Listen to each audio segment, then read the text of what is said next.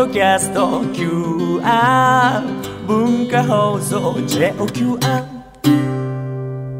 ここは東京浜松町。17歳のお二人が経営する喫茶店は本日も開店。東京でも少し早い桜が咲き始めました。集まることはできませんがのんびり桜を見るのも楽しいですよ。いらっしゃいませ。ようこそ、純喫茶アネモネ R へ。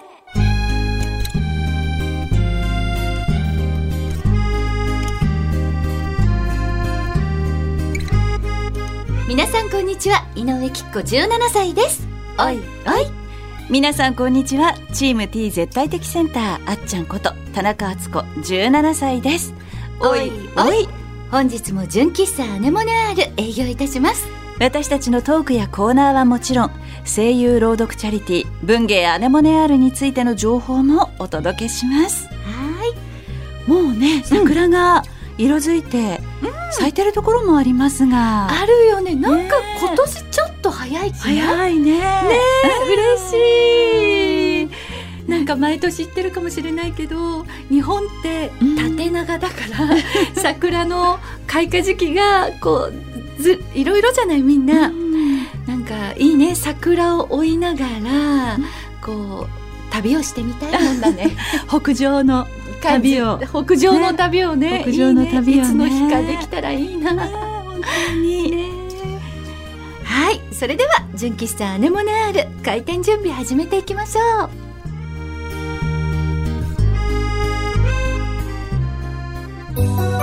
純喫茶アネモネ R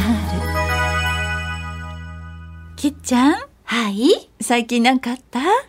最近ね、うん、まあちょっとしたことなんだけど、うん、あったよ。なんだろ こんなもったいぶるほどのことじゃないんだけども この間ねあのーお家の時計がう、うん、止まったの。うんうん。まあこれってみんな誰しもあることじゃない、でえっと私って自分のお部屋のうん。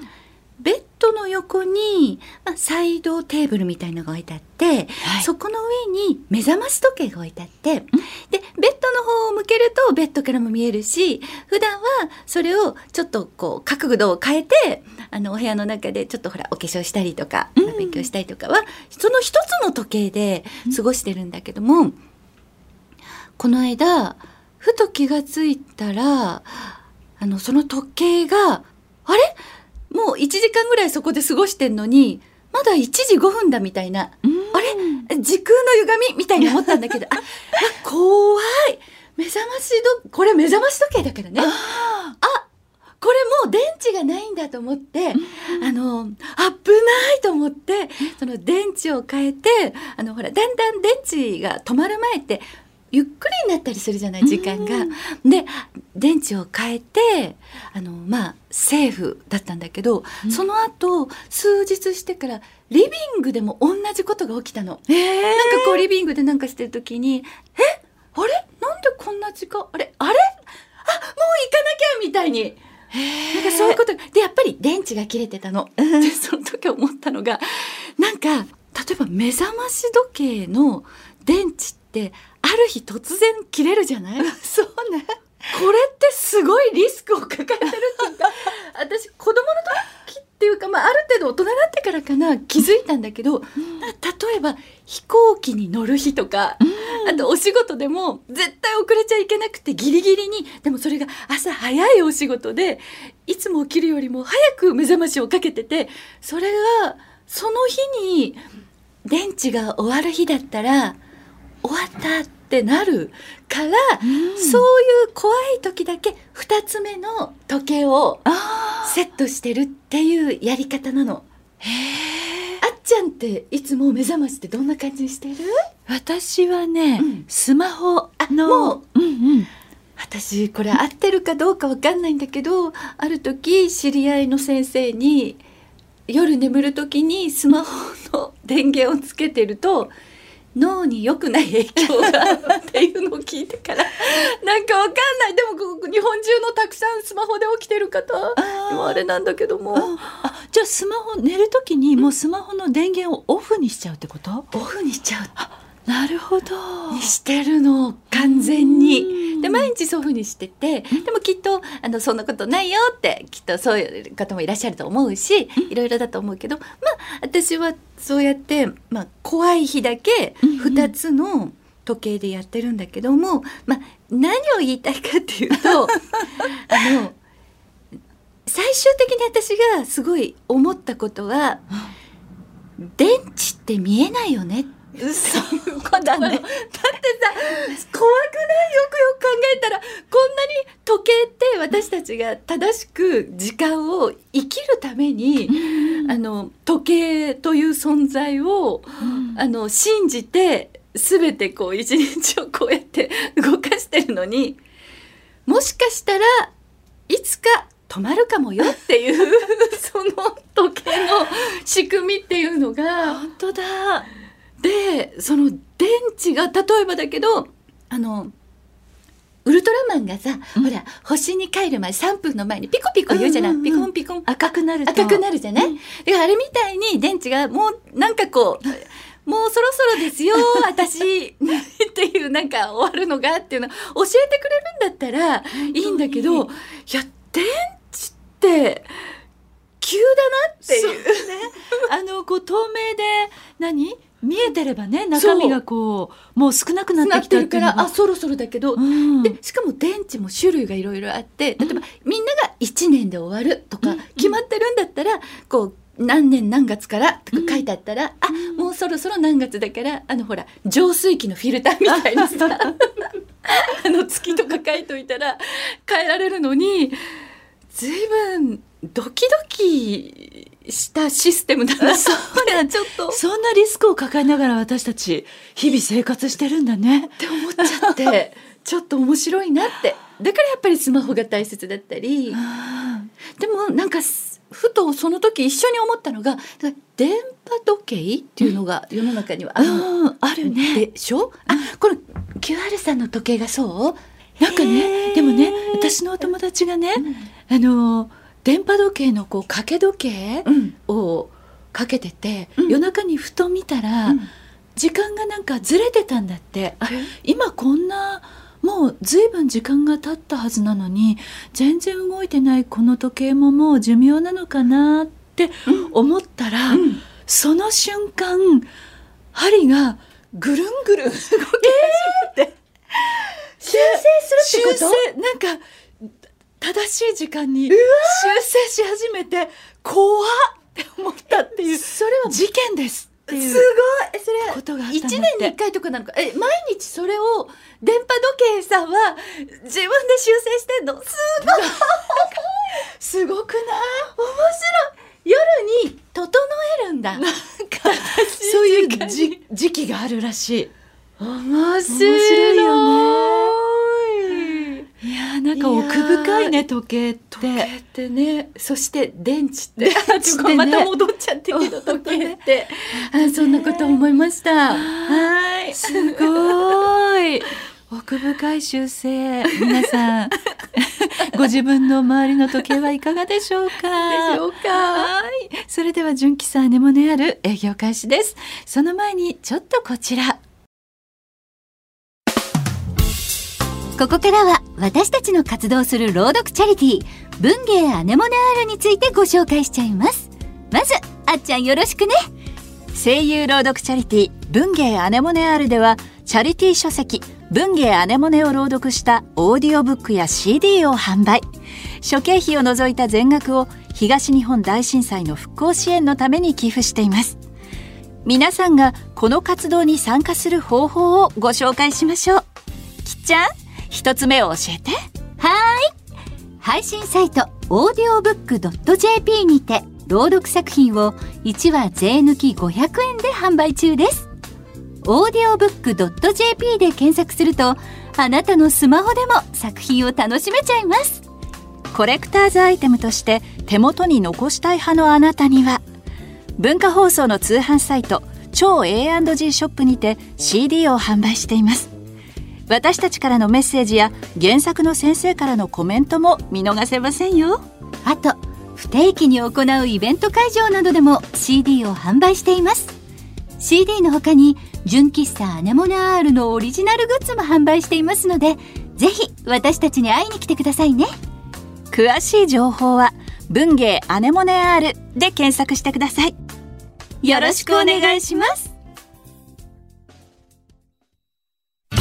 純喫茶アネモネアール純喫茶アネモネアールがおすすめする今日のメニューはこちらあつこのそれわかるわ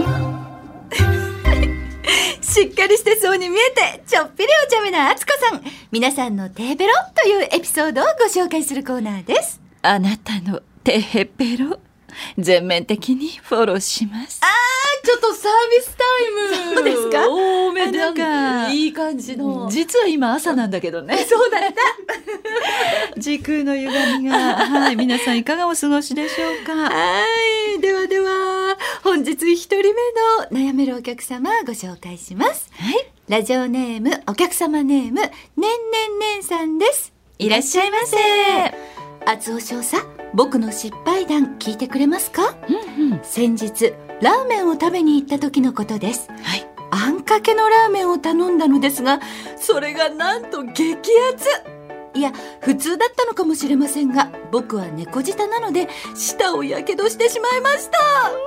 3日経った今も、まだ少し舌がヒリヒリします。猫舌ってほんと損だなぁと思います。厚尾少佐、この気持ち分かっていただけますか？あなたのテヘペロ。えー、っと猫舌の定義はっていうところからかしら？確かに、うんなんで猫舌って言うんだろうね。言うん、だろうね。それは猫ちゃんが熱いの食べれないから？そういうことじゃないかな？まあ確かにそうかも。もうちの猫も、うん猫たちも、うん。まあ熱いものは基本的には出さないけれども、うんうんそうね動物ってあんまり温かいもの食べるイメージがないもんね、確かに。そうだね、まあ、お料理しないから自分たちで。どうなんだろう。でも、うん。でもなんかねあの香りうん。が立つらしいの、温かい方が。だからなんかちょっと体が弱っててあの食欲がない時にうん。ご飯を温めてあげると、うん。食べやすい食べるっていうそういうなんか習性はあるみたい。そうなんだ。やっぱあったかい方が人間も香りがこうふわっときて確かに。美味しいもんね。確かに。でもこのあんかけラーメン、美味しいよねでも熱い熱いよね。もうなんか今きっちゃんが読んでくださってるのを聞いてるだけで想像して、口の中がハフハフってなる感じだよね 感性豊か。でもなんか私あんかけだったらラーメンよりもちゃんぽん。あちゃんぽんも美味しいよね本当だよねなんであんなに美味しいんだろうねあのパリパリ麺？うんうん。いいよね。でもあんかけラーメンね、美味しいんだろうねね。きっと。でも。そう私基本的にやっぱり熱いものとかあったかいもの、割とお茶なんかも、うんあのあ厚めが好きで。そうなのね。そうそう。それでよく失敗してることもあるし。はい。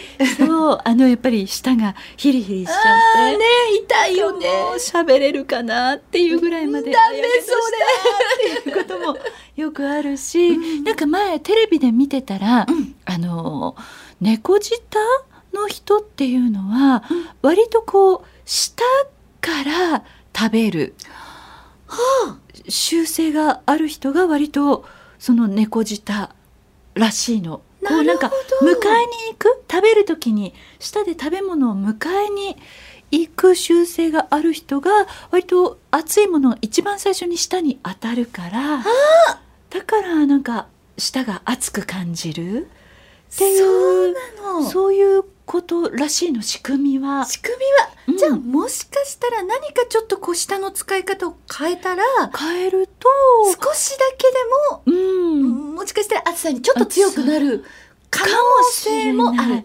ね、でもやっぱり猫舌をあの提唱してるうちの妹が関係ないよねってあそうだった。言ってやっぱりそういう迎えに行かないようにして食べたとしても熱いものは熱いよ そっかそっか。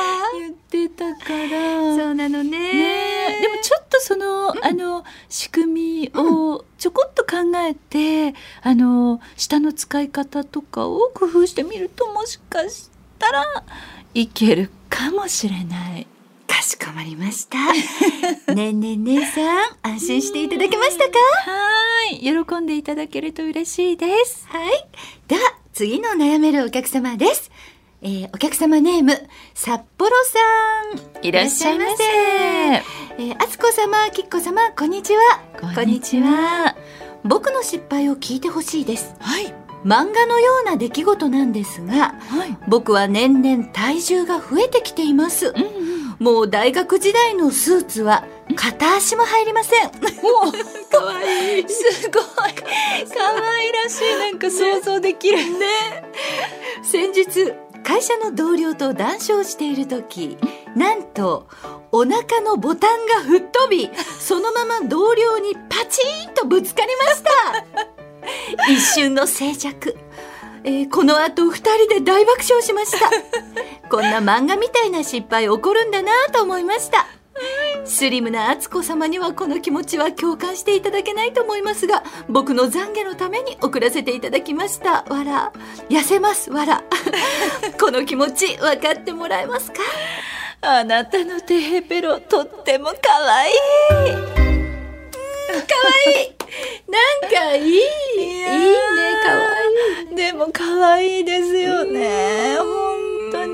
私ボタンは飛ばしたことはないんだけど、あの以前ももしかしたら話したことあるかもしれないんだけど、スタジオであの使うレシーバーあるじゃない？うんうん。私たちあの片耳のレシーバーを使ってるじゃない？うん。機械の時とかね。ね。であのその片耳のレシーバーを、えっと、外した勢いで、そのレシーバーがポーンと飛んでいったら、うん。えっと、ちょっと2人ぐらい離れてた席に座ってる友達が下に置いていた缶のお茶にヒットして お茶がこぼれた。っていう経験があります。大惨事。大惨事になったことがあります。惨事。ああそれお茶じゃなかったらまだこうあーぐらいだったのにお茶。お茶。だっちゃったの大変だった。大変だった。テストの時本番の時えっとインターバルかな？インターバルであのレシーバー外して。外して。そう。でそのスタジオがさまださこう出来たてで あの飲み物のあの飲み物を持ち込むのは皆さん喉が渇いたりしますから大丈夫なんですけれどもこぼさないようにご注意くださいって注意喚起が施されていた時期みたいな。カーペットもまっさらみたいな時期本当に新しいスタジオのカーペットって綺麗だもんね。そうなんだよね。そこにいろいろみんながやらかして徐々に徐々にいろんな色がついていくけど。そう。まあコーヒーとか野菜ジュースじゃなくてよかったなって確かに。いうところですかね。ねえ。お茶だもんね。ねそれギリギリアウトじゃない。ギリギリアウト。ね。ギリギリ時間が経つとシミが出てくる。みたいな。なんかね、なんだろうか、でも、うん札幌さんは本当可愛らしい、爆笑になってよ。かった。よかった。ね、楽しい。楽しいね。ね、ボタンを提供してくださったっていうことでね。というわけで、えー、札幌様安心していただけましたか？はいということで本日の悩めるお客様は以上になりますはい。やっちゃうことは誰でもあるある。みんなでやれば怖くないんだぞ。あつこの、それわかるわ。てへぺろでした。純喫茶アネモネ R。今日の純喫茶アネモネアールも閉店のお時間が近づいてきましたここでアルバイト店員のクロちゃんにも登場してもらいましょう。はい、こんにちは。アルバイト店員の黒岩です。よろしくお願いします。お願いします。今回はですね、あの3月11日をちょっと過ぎてしまったんですけれども、はいあのお便りいただいておりますのでご紹介させていただきたいと思います。はい、お願いします。はい、えー、2通続けてご紹介しますね。はい。えーお客様ネームソヌンさんからです。いらっしゃいませ。こんにちは、ソヌンです。お久しぶりです。久しぶりです。久しぶりです。最近テレビでは3月11日のことをよく流していますね、僕はあの時のことを考えると今でもドキドキします、はい続きまして、えーお客様ネームゴレンさんからですいらっしゃいませ。